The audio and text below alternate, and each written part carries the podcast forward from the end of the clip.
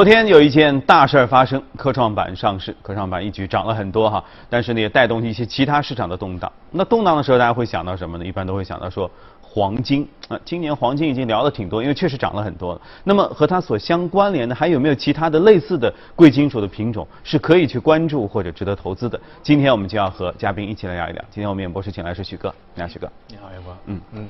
黄金已经聊过了，确实也已经涨到一定的高位了哈，最近还有所下跌。那么最近其他还有什么可以关注的吗？其实贵金属是一个亮点，嗯，呃，可能跟整个局势动荡比较有关系。我们也看到资金在做一个重新的调仓，从股票市场现在你看美股也已经很高很高了，嗯嗯，对吧？二季度的财报尽管现在好，但未来怎么样大家都不知道。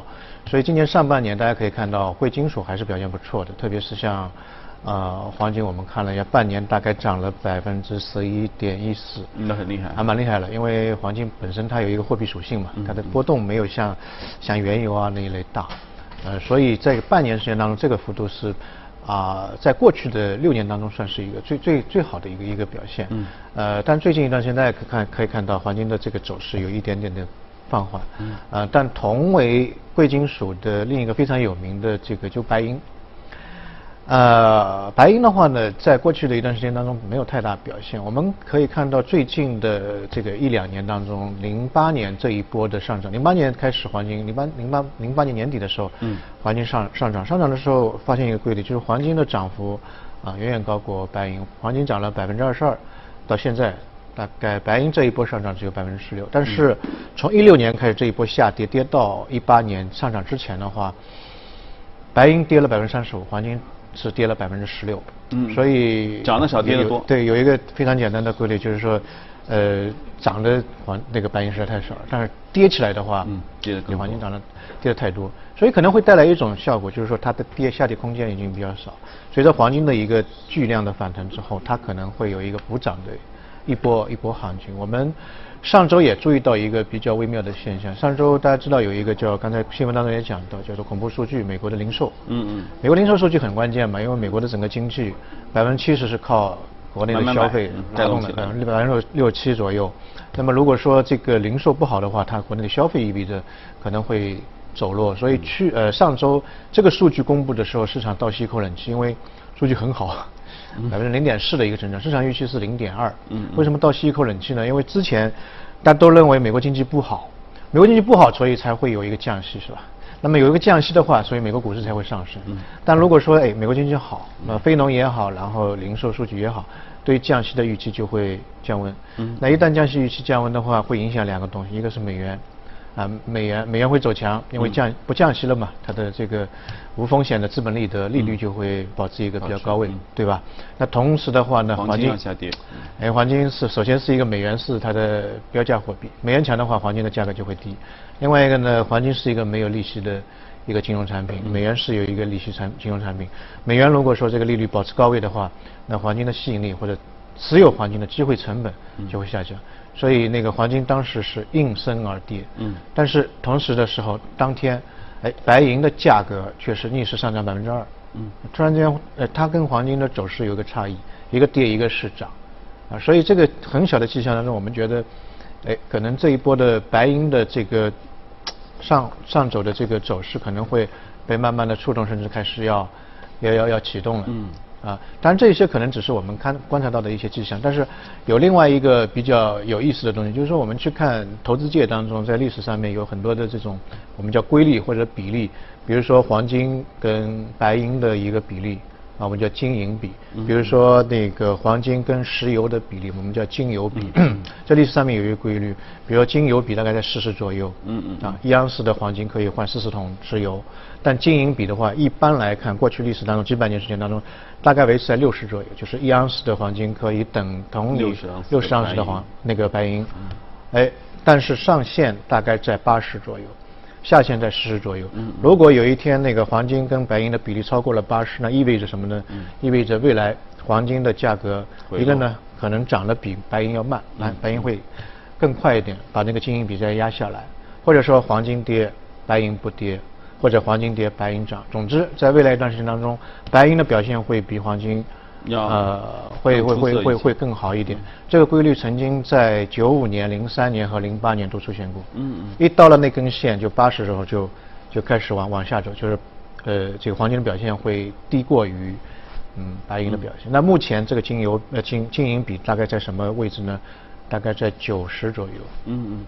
就既既超过了八八十，呃甚至到了九十左右，这个是非常罕见的，在过去的一百年时间当中，只有一年时间是出现。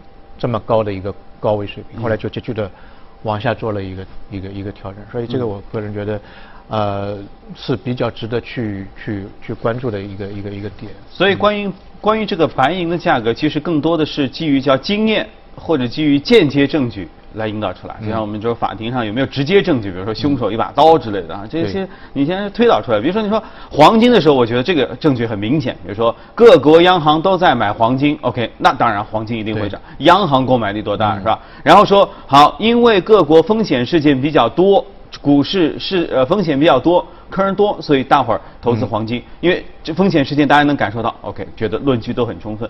但你刚才说的这个这个金银比，OK，这个肯定有数据，大数据统计是吧？然后会有各种各样的感受，比如说黄金怎样涨到一定程度，白银怎么样见底啊什么。可是这多多少少是不是有一些预测？是基于对想嗯想出来。其实我们从今年年初开始可以看到有一个资金动向，就是说全球的资金的，特别是资产配置方面，开始从股向债。流，那另外一个这个流向呢，就是从股向那个贵金属，嗯，贵贵金属走。其实还有一个就是我们一起看看黄金的比例，就是看股票跟白银或者黄金的一个价格的比例。嗯，那么这两这这个价格的比例在历史上面有一个数据，基本上现在的这个水位已经到了历史的最高位，历历史最高位。嗯嗯。因为大家知道这个股票的话，其实是一个用。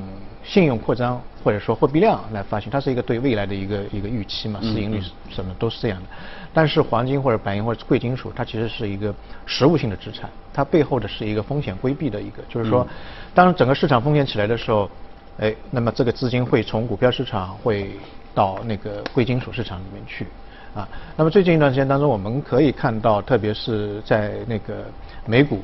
它现在基基本上已经创了很多很多次新高，但基本上已经开始慢慢慢慢停下来，停下来。到了二季度的这个现在季度的报表，当然现在看上去还是很好，但是大家都会预期可能会出现一个调整。那么从股票市场的资金可能会向贵金属方面做一个比较流出、比较比较大的配置。另外一个，过去几年呢，大家可以看到牛那个美股是九年甚至十年的一个牛市。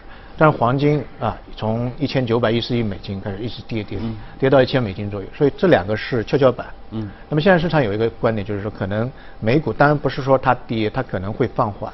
那么这个资金还是会在，在这个市场里面嘛，特别像美美国 QE 之后，就是那个次贷之后这这个资产负债表从八千亿美金一直到现在四四万亿美金左右，这个钱还在市场里面。如果美股不涨的话，这个资金会往其他方向去走。那么刚才你也讲了，从呃，央行的买黄金也好啊，或者说从市场的避险性也好，今年你看，呃，风险事情还是比较多的。美国大选马上要启动了，那个这个英国脱欧啊，再加上美国的这个贸易保护主义，嗯，整个生产链的一个呃断裂，都会导致的一些配置黄金的需求和一些资金的流向方面的一个异动。呃，所以个人认为可能。嗯，未来一段时间当中，贵金属是可以看好的。我们从年初是这么一个观点。嗯。第二个呢，贵金属当中呢有两种选择，一种你直接去买黄金，那很简单，它就是避险。嗯。另外一种呢，哎，你可以去多看一下白银。原因在什么地方？我们抛开那些数据，其实白银有很大的一个功能，它在工业上面的这个作用比黄金会更大。啊。比如说你扒开那个电脑。呃，这个线路板上面有很大的一块就是用白银做，因为它导电性非常好。嗯嗯。所以如果说经济不好，那么白银它也有避险，它是贵金属。嗯。如果经济好，哎，整个生产慢慢旺盛起来了，那么对于工业的白银的需求，也是它非常重要的一块支持作用。所以我们以前有的时候就实在看不懂这个市场到底是怎么样走，或者未来的经济会怎么样，还是会低迷，还是会继续向好，那就是稍微去储备一些白银。当然，白银有个问题。呃，就是比较容易氧化。你拿收银的话，变黑漆漆，一坨白的变一坨黑的，过一段时间就变变氧化了。它会有一些一些一些变化，这个当然也是一个比较大的问题。嗯，但是我觉得其实叫如果没有实质性的证据也没什么问题，因为投资我觉得有时候其实有一些叫预先知先觉的投资者，尤其是机构投资者或者高端的投资者，他们有时候就是说说个感觉，他也说不好为什么。就像你说的说啊，什么比什么超出了历史的高位，所以他感觉说这事儿差不多不行了，市场情绪有问题了啊。过一阵子也许就就是这个样。因为黄金跟白银它有个溢出效应，当黄金的价格涨到一定程度的时候，市场投资者会觉得这个东西涨得太多了。同为他的小兄弟的话，哎，它涨了没多的话，就会做一个调仓，内部调仓。嗯嗯。